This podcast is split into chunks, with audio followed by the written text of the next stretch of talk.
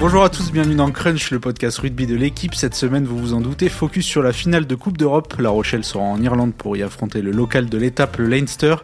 On s'attend à du défi physique, de la bagarre, des chocs, pas un match en douceur. Et c'est le thème de ce podcast. Alors on va tenter de décrypter le jeu de La Rochelle, ses spécificités, son style.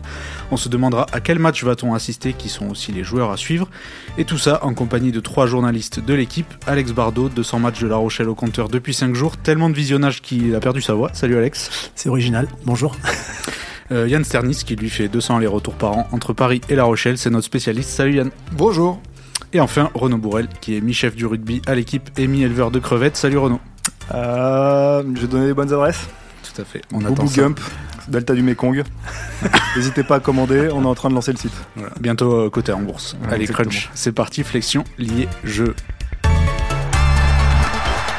Alors Alex, avant tout, je me tourne vers toi. Est-ce que tu saurais un peu définir pour les auditeurs qui regardent pas beaucoup La Rochelle euh, et qui vont regarder la finale, le style un peu de cette équipe qui est assez euh, spécifique finalement et assez peut-être unique, je sais pas?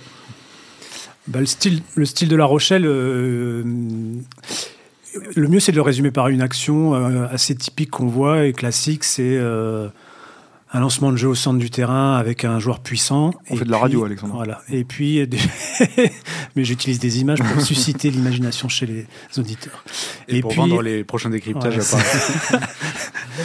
et puis, à partir de là, un enchaînement de percussions euh, frontales. Euh, euh, ça pourrait être en commençant par Skelton, puis en, en, utilisant ensuite Aldrit, puis en utilisant ensuite Antonio, puis en utilisant Wardy. Et quand le ménage est fait, euh, généralement, il y a des petits espaces qui peuvent s'ouvrir à droite, à gauche, partout, au milieu. Euh, et là, il y, a, quelques joueurs, euh, notamment devant, hein, aussi devant, qui savent les utiliser. On a vu qu'Aldrit, c'était le cas, je crois, en quart de finale et même en demi, à deux fois euh, euh, bien fait jouer autour de lui pour donner le ballon à des joueurs rapides dans les espaces. Euh, mais il y a aussi donc des joueurs derrière comme euh, Astoy, comme Seuteni, comme Dulin, comme les ailiers, qui sont très bons pour utiliser cet espace. Bon, pour résumer, c'est un jeu hyper direct avec des joueurs hors normes. Euh, ça, c'est pour la partie du jeu offensif. Pour la partie défensive, je, je laisserai Yann enchaîner. En plus d'avoir ma voix. en plus d'avoir des gros porteurs, La Rochelle a une multitude de gros gratteurs avec euh, il y a du Bourgarit, il y a du Skelton, euh, il y a du Danti, il y a du Botia, il y a du Aldrit. Et euh, en plus de pouvoir envoyer ces gros porteurs au front, ils peuvent aussi stopper la défense adverse et stopper l'attaque adverse. Stopper, stopper l'attaque adverse et, et, reprendre le ballon. Donc c'est défensivement c'est une arme exceptionnelle quoi. Il n'y a pas beaucoup de profils d'équipe qui a autant de gros porteurs et autant de gros gratteurs. Et ça joue aussi, ces joueurs-là dont on parle, notamment Skelton Antonio, ça joue beaucoup dans le, les phases de maul aussi, euh, où euh, non seulement il y a un poids, une masse qui vient contrer euh, la tentative d'avancer adverse, mais il y a aussi une technique collective et une technique individuelle de, ces joueurs-là, de Skelton, d'Antonio, qui, en fait peut, stopper ou peut même un peu perturber euh, faire tourner. Euh, et donc, euh, une arme comme le maul, qui est utilisée par beaucoup d'équipes, parfois, et comme c'était le cas d'Exeter en demi-finale, devient, devient presque inopérante contre La Rochelle. Il faut juste dire que là, en face, il y a peut-être encore mieux qu'Exeter avec le Leinster, qui utilise les touches pour faire tout un tas de choses, mais aussi pour faire des mauls. Et l'an dernier, en finale, un des domaines où le Leinster avait été bon, c'était notamment sur les mauls, parce qu'ils avaient réussi à trouver des angles, on va dire, et à trouver un dynamisme qui avait mis la pression rochelaise un peu dans le vent.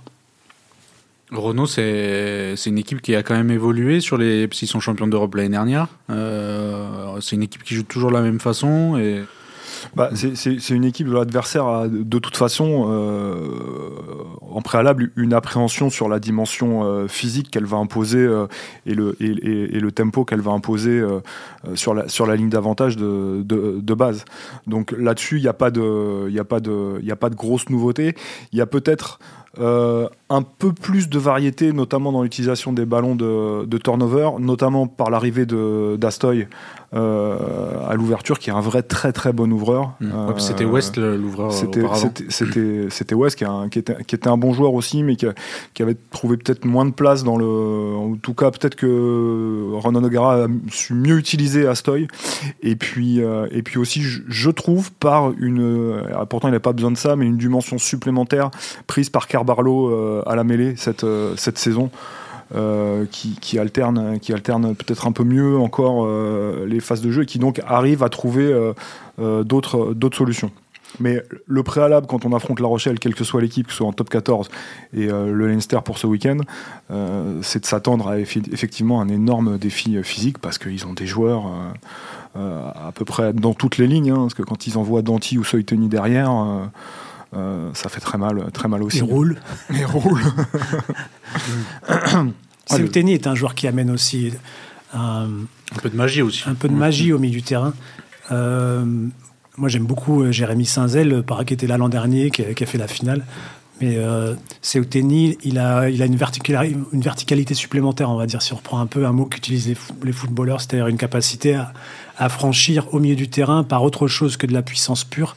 Euh, en faisant jouer autour de lui. Là encore, le, la demi-finale contre Exeter est un exemple. Il y a un exemple incroyable avec cette passe en aveugle, le bras qui tourne derrière le défenseur. Mais comme il est puissant, ça lui permet, ça lui offre euh, des possibilités. Comme il a des mains et qu'en plus il est puissant, ça lui donne une variété, un peu comme un Josion à une époque. Euh, ça lui donne une variété dans son jeu qui est, qui est, qui est, qui est bien supérieure. Ouais.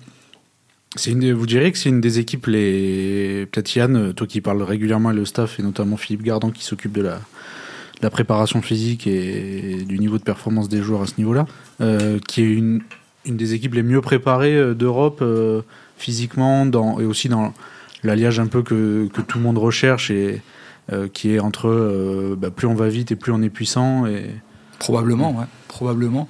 Déjà parce qu'il y a un potentiel de base qui est, qui est quasi unique et gardant, gardant le, le dit régulièrement mais en plus parce qu'il y, y, a une prépa qui est, qui est très ciblée sur la Coupe d'Europe. Chaque séquence de, de Coupe d'Europe, même les phases de poule, étaient, étaient, étaient ciblées pour qu'ils pour qu'ils arrivent au top à ce moment-là.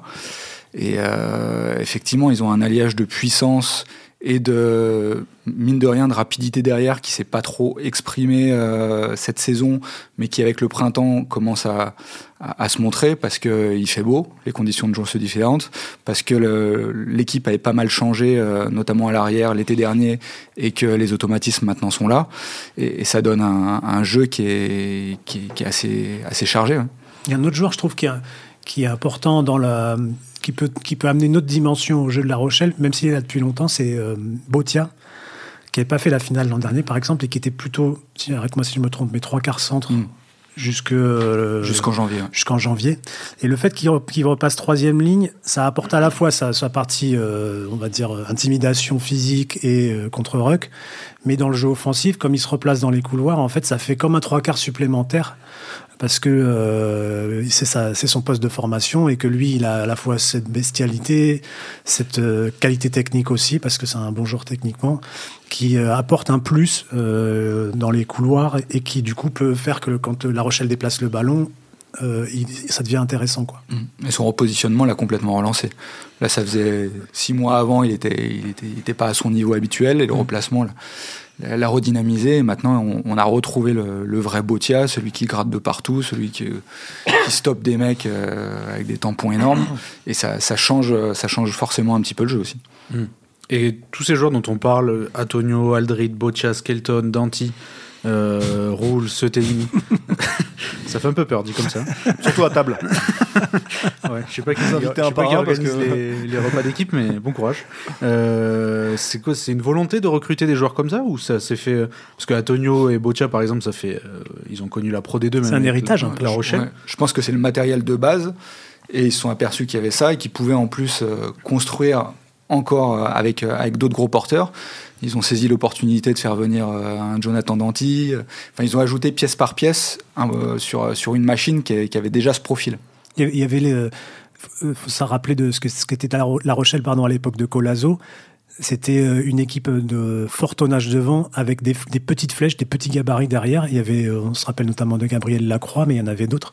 Et, euh, et hum, je me rappelle, je crois que c'est Jean-Baptiste Elissal quand il était consultant de l'équipe, il disait euh, il y a deux équipes dans cette équipe. Donc c'était vraiment ça. Il y avait les costauds qui jouaient. Euh, qui déménageaient tout, qui, qui écartaient, faisaient le passage, on va dire, et puis derrière des mecs avec beaucoup de vitesse et ça faisait que c'était une équipe qui pouvait relancer notamment de ses, on se rappelle de, sur, les, sur les renvois, il repartait souvent en, en, écartant les ballons dans les couloirs. Et, euh, et, en fait, il y a un héritage euh, Colazo, dans le sens où, par exemple, à Antonio, c'est l'héritage Colazo, Botia, je pense que c'est aussi l'héritage mmh. Colazo. Et, et, donc, il y a toujours cette identité euh, de, de, de, de, puissance physique. Et ils ont quand même rajouté derrière du tonnage euh, avec des joueurs euh, rapides mais, mais costauds. Et est-ce qu'il y a un revers de, de, la médaille à tout ça? Euh, Je pense par, par rapport à d'autres équipes peut-être plus véloces, plus rapides. Bah, ce qu'on peut redouter face au Leinster en revers de la médaille, là c'est plus par rapport à des profils de joueurs, mais c'est notamment la discipline. Euh, un Botia qui n'est pas toujours maître de ses gestes et qui, euh, on se souvient de la, finale, de la première finale de Coupe d'Europe contre, contre Toulouse, où il prend un carton rouge. Euh, Skelton aussi, qui peut, euh, qui peut parfois. Euh, je, je, je, pense pas que ce soit de la, des agressions ou de la violence, mais c'est ouais, plutôt de la, maladresse. de la maladresse, la maîtrise de son Un peu geste. comme Antonio face à l'Irlande pendant le tournoi Destination. Exactement. Geste, ouais. Euh, le revers de ce surengagement et de cet investissement physique, c'est la perte de lucidité et dans des moments où le, le, rugby va très vite, et notamment sur le jeu du Leinster. Là, c'est toi, Alex, qui me, contredira, mais peut-être, mais, euh, où il y a des appels de balles dans tous les sens, des courses. on peut se retrouver à avoir un mauvais réflexe et, attendre le bras au niveau de la carotide de l'adversaire. Et, donc, passer un, long moment un ou voire deux de moins. Donc, le, le, revers de la médaille, c'est moi je le vois un peu, je le vois un peu là sur le, le registre de la discipline, même si je doute pas qu'ils seront extrêmement sensibilisés au sujet, ils le sont déjà. Il y a ça, il y a aussi ce qui est arrivé, je crois, en huitième ou en quart. C'est-à-dire que quand une équipe, quand une équipe cible les, gros porteurs et les stoppe rapidement, les met vite au sol, le jeu de La Rochelle peine à trouver de l'avancée.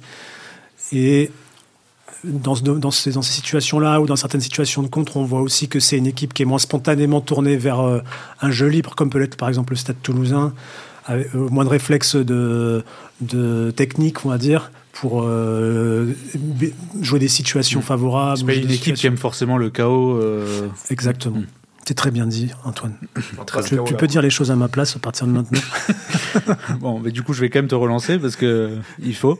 Euh, le Leinster, euh, on imagine, va beaucoup avoir la balle, euh, comme ils font tout le temps. Euh, Est-ce que La Rochelle aime bien ça euh, comment, comment vous voyez cette, cette finale d'un point de vue du jeu? Là-dessus, j'ai un truc à dire parce que j'ai noté une chose hyper intéressante. C'est que quel premier de la classe Non, mais comme tu t'es tourné, comme tu t'es tourné vers Yann, les stats de la finale de l'an dernier sont hyper surprenantes. On est à, sur la possession largement en faveur de La Rochelle. Alors évidemment, les, les 11 dernières minutes de la rencontre qui ont lieu dans les 5 derniers mètres du Leinster jouent beaucoup là-dedans, mais pas que.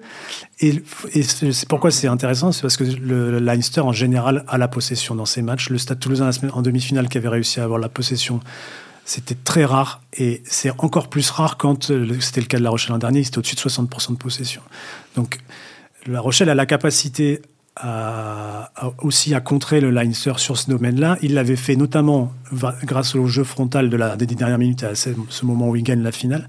Mais il l'avait fait aussi en première mi-temps et c'est là où ils étaient sortis de leurs habitudes et, c'est aussi ce qui interroge avant, le, la, avant la finale de, de samedi, c'est qu'ils avaient aussi réussi à posséder le ballon en le déplaçant beaucoup, allant de couloir en couloir. Ils avaient réussi à marquer comme ça par Ruhl en tout début de match, mais ils avaient continué pendant, dans ce registre-là pendant toute la première mi-temps, sans, sans, même trop menacer le centre du terrain, mais en déplaçant le ballon dans les couloirs, en cherchant à trouver des, des, duels favorables, on, dire, on va dire, de rapide face à lent. Et, euh, et, en fait, ça avait le double effet de rendre La Rochelle dangereux et aussi de priver Leinster du ballon. Et quand ils n'ont pas le ballon, ils sont un peu comme tout le monde, ils sont un peu plus cons, mais ils sont aussi, euh, pour eux, enfin, spécifiquement, ça. C'est contre nature. Ouais. Et La Rochelle est, je pense, l'équipe de top 14 qui a le, le, plus la possession cette saison. Donc ça fait partie de, de, leur panoplie. Et ils peuvent enchaîner les temps de jeu depuis. C'est une évolution qu'on a vue depuis, depuis deux ans à La Rochelle, où euh, il y a deux ans, il y avait, euh, il y avait beaucoup de, de ballons rendus au pied, et maintenant ils gardent beaucoup plus le ballon. Et euh, on l'a vu tout au long de la saison, je pense qu'on l'a vu en demi-finale aussi. Et ils sont capables de déplacer.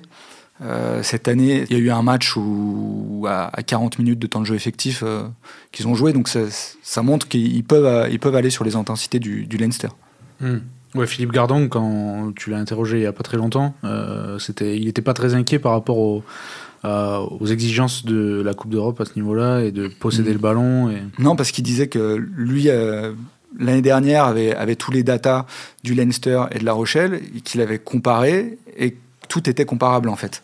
Et ça, ça avait servi à, Ronan O'Gara en, veille du match euh, pour, pour, pour, son discours où il avait dit les gars, on, regardez, ça c'est les datas, vous avez tout, maintenant vous savez que vous pouvez le faire. Renaud, hier quand on en parlait un peu euh, à la rédac, tu, tu faisais référence à la finale de, de 2019 entre les Saracens et, le Leinster. J'étais le seul à l'avoir aimé celle-là. Euh, voilà, pas un monument de. Moi j'avais fermé les yeux. de finesse. Bah, le Leinster a pas beaucoup. Enfin, il y a beaucoup de joueurs qui, qui joueront mm. cette finale. Euh, au Saracens, il y avait déjà Skelton. C'est un peu le match. Euh, tu t'attends un peu à ce genre de match euh, très bah, brutal Oui, bah en fait, ce qui, s'était passé, c'est que de, mémoire, le, Leinster avait très vite mis la main sur la rencontre avec le, rugby, euh, le rugby qu'ils connaissent. Je pense qu'ils avaient, ils avaient quand même ciblé, ciblé des zones, notamment dans le dos des ailiers de, des Saracens, où, ils avaient, où ils avaient vu des brèches. Ils avaient très vite marqué et pris un peu le, un, peu le large. Tout à fait. Il y avait 10-0 à la 33e. Voilà. Et puis ils ont plus mis un point. Et puis ils ont plus mis un point. Et euh, qu'est-ce qu'a fait, qu'est-ce qu'ont fait les Saracens? Bah, ils ont confisqué le ballon et ils les ont euh, tabassés pendant euh, le, reste, le reste de la rencontre.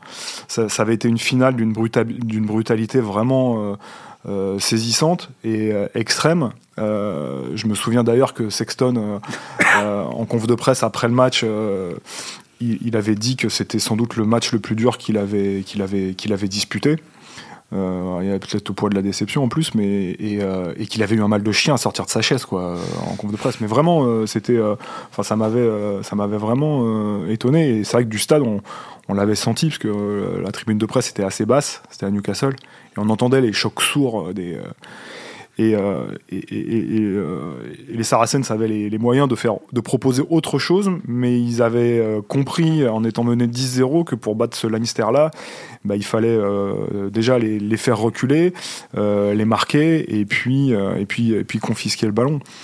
La Rochelle a les moyens de, a, les moyens de faire ça. Après, c'est un, un, bras de fer, et le Lannister est très équipé à ce niveau-là au-dessus. Ce qui euh, comment dire, ce qui rend le, scénario tactique, on va dire, un peu incertain, c'est que effectivement, on pourrait penser que La Rochelle va faire ce que dit Renault. Et, l'an dernier, il l'avait fait dans la dernière partie du match. Mais le fait que l'an dernier, ils avaient essayé de déplacer le ballon, d'aller dans les couloirs, d'exploiter ces, ces, décalages, on va dire, de vitesse entre des joueurs rapides et des joueurs lents, mais aussi d'utiliser le fait que la défense du Leinster est une défense assez serrée, qui défend grosso modo des 15 au 15, et, donc ça, ça, laisse les couloirs ouverts. ça fait qu'aujourd'hui, euh, on se dit peut-être que La Rochelle va à nouveau tenter le coup, soit par moment, soit sur une stratégie euh, de long terme, sur une finale, sur une mi-temps entière par exemple. Dans vos rêves, De déplacer le ballon. Et ils ont qui vont pas faire peut-être encore plus. ils ont peut-être encore plus les moyens que l'an dernier de le faire. Il est capable d'éteindre la télé à la mi-temps si c'est ça. Hein. non. Je le connais. Non, je suis professionnel. mais euh, non, mais voilà, ça, ça va être. Euh, forcément intéressant. Je crois que le Leinster ne variera pas beaucoup par rapport à ce qu'il fait d'habitude parce qu'il il sait très bien le faire, même s'il il y a des armes supplémentaires, on en parlera peut-être après. La Rochelle, ça paraît plus euh, ouvert, on va dire, euh, dans l'approche tactique du match. Parlons-en maintenant, peut-être. Oui, on n'a pas, prévu, on n'a pas prévu de faire 4 heures, Alexandre. Hein. Vous êtes plus à la fac. Non, mais le Leicester, à force de les voir jouer, on a, tous, les, tous, les, tous les passionnés de rugby, ils ont il en moins vu jouer. nous faire 2 heures. Ils ont moins vu jouer contre Toulouse l'an dernier, Toulouse cette année. en plus, on voit l'Irlande. La Rochelle, on voit l'Irlande.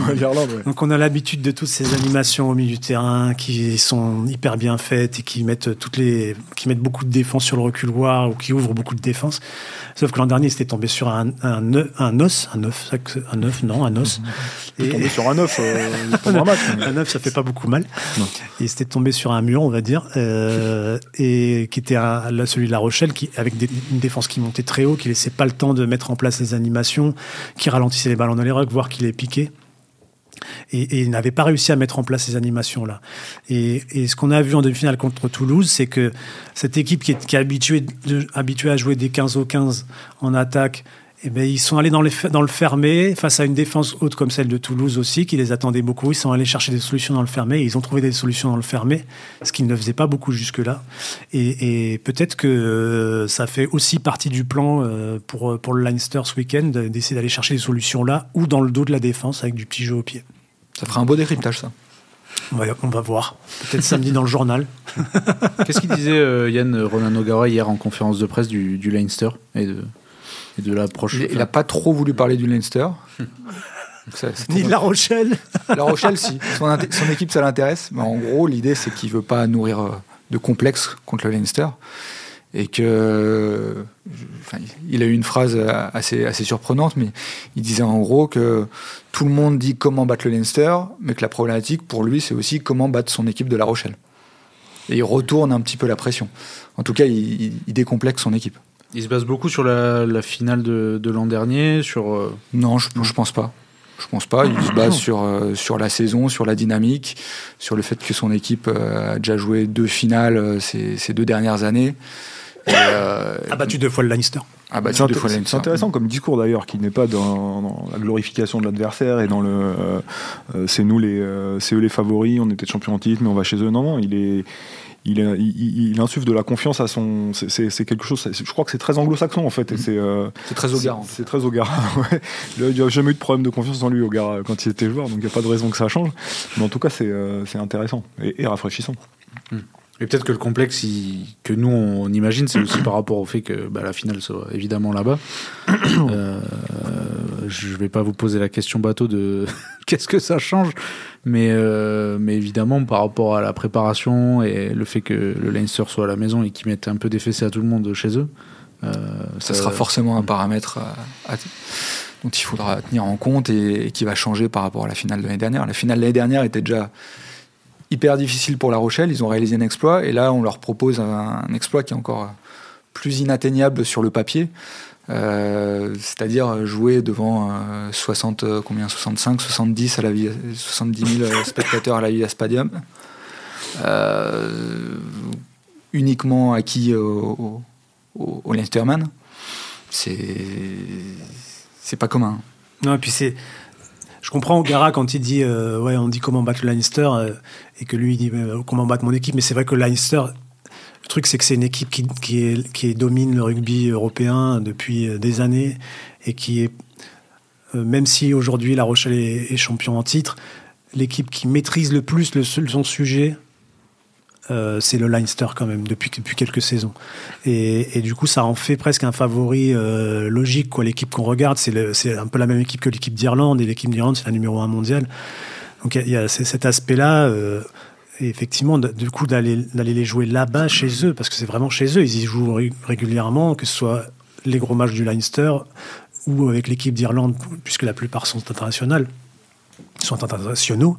Voilà, ça, c'est ça fait beaucoup d'éléments euh, euh, qui vont sans doute euh, donner une idée de défi au Rochelet, mais c'est voilà un défi, ça se gagne et ça se perd aussi. Le Leinster a cette date du 20 mai en tête depuis un an quoi. Eux ils jouent, surtout la Champions Cup. On l'a vu le week-end dernier, ils jouaient leur demi-finale de, du RC et ils ont mis leur équipe B. Ils ont perdu contre le Munster, mais une demi-finale de, de leur compétition il la, il la joue presque pas pour, pour se concentrer sur, sur cette finale de Champions Cup. Il doit avoir un aspect revanchard aussi sur le, par rapport à La Rochelle, l'envie de montrer Puisque... que c'est que, que, que, voilà de prendre une revanche sur les derniers matchs. Et puis il y a un truc qui est hyper intéressant, c'est que sur les 35 derniers matchs de Champions Cup joués par le Leinster, la seule fois où ils n'ont pas marqué d'essai, c'est contre La Rochelle l'an dernier en finale. Donc euh, euh, ils doivent avoir ça en travers de la gorge, ça doit les motiver, mais c'est peut-être aussi pour La Rochelle un, une arme à utiliser parce que s'ils arrivent à faire douter dans, dans ce match-là cette équipe de la, du Leinster, à la contrer, il va peut-être y avoir un, un, effet, un syndrome, quoi, on va dire, qui va intervenir, qui va faire douter, d'autant qu'il y a des joueurs qui sont pas là, et notamment le joueur le plus stable peut-être de cette équipe, c'est Sexton. Même s'il est mieux, bien remplacé par Burn, Sexton. Burn, on l'a jamais vu dans le contexte d'une finale, ou alors si l'an dernier, mais il rentrait, il fait pas une bonne rentrée. Donc, sans Sexton, faudra voir comment tout ça va fonctionner aussi. Ce qui, est, dur face à, cette espèce de rugby euh, un peu inexorable, quoi, de, routine euh, voilà, qui, vous écrase, qui vous roule dessus, euh, c'est que vous pouvez être hyper préparé, comme l'étaient les Toulousains, je pense, pour, pour, pour y résister. Vous, connaissez par cœur leur, leur schéma tactique. Vous êtes voilà et puis il y, y a un petit grain de sable, vous perdez un joueur, vous rééquilibrez votre ligne de trois quarts, vous prenez un carton jaune et là en fait c'est c'est en fait c'est des brèches. Euh, les voies d'eau. Exactement. C'est ça qui a été terrible pour les Toulousains en fait. Le, score est hyper sévère par rapport au niveau de préparation qu'ils avaient pour 41-22. Voilà. Et le score est hyper sévère par rapport à, leur niveau de préparation et leurs prestations quand ils sont à 15 contre 15. Mais derrière, face à une machine comme le Leinster, hein, où les mecs savent au millimètre euh, qui va appeler le ballon, où, comment, quand est-ce que ça va sortir, quelle combinaison à quel endroit, bah, le moindre, le moindre euh, grippement dans votre rouage, euh, vous, êtes, vous, vous, êtes mort. Et c'est, ça, je pense que c'est le, le plus dur à tenir pour un adversaire, c'est la concentration pour pas se retrouver en situation de faiblesse.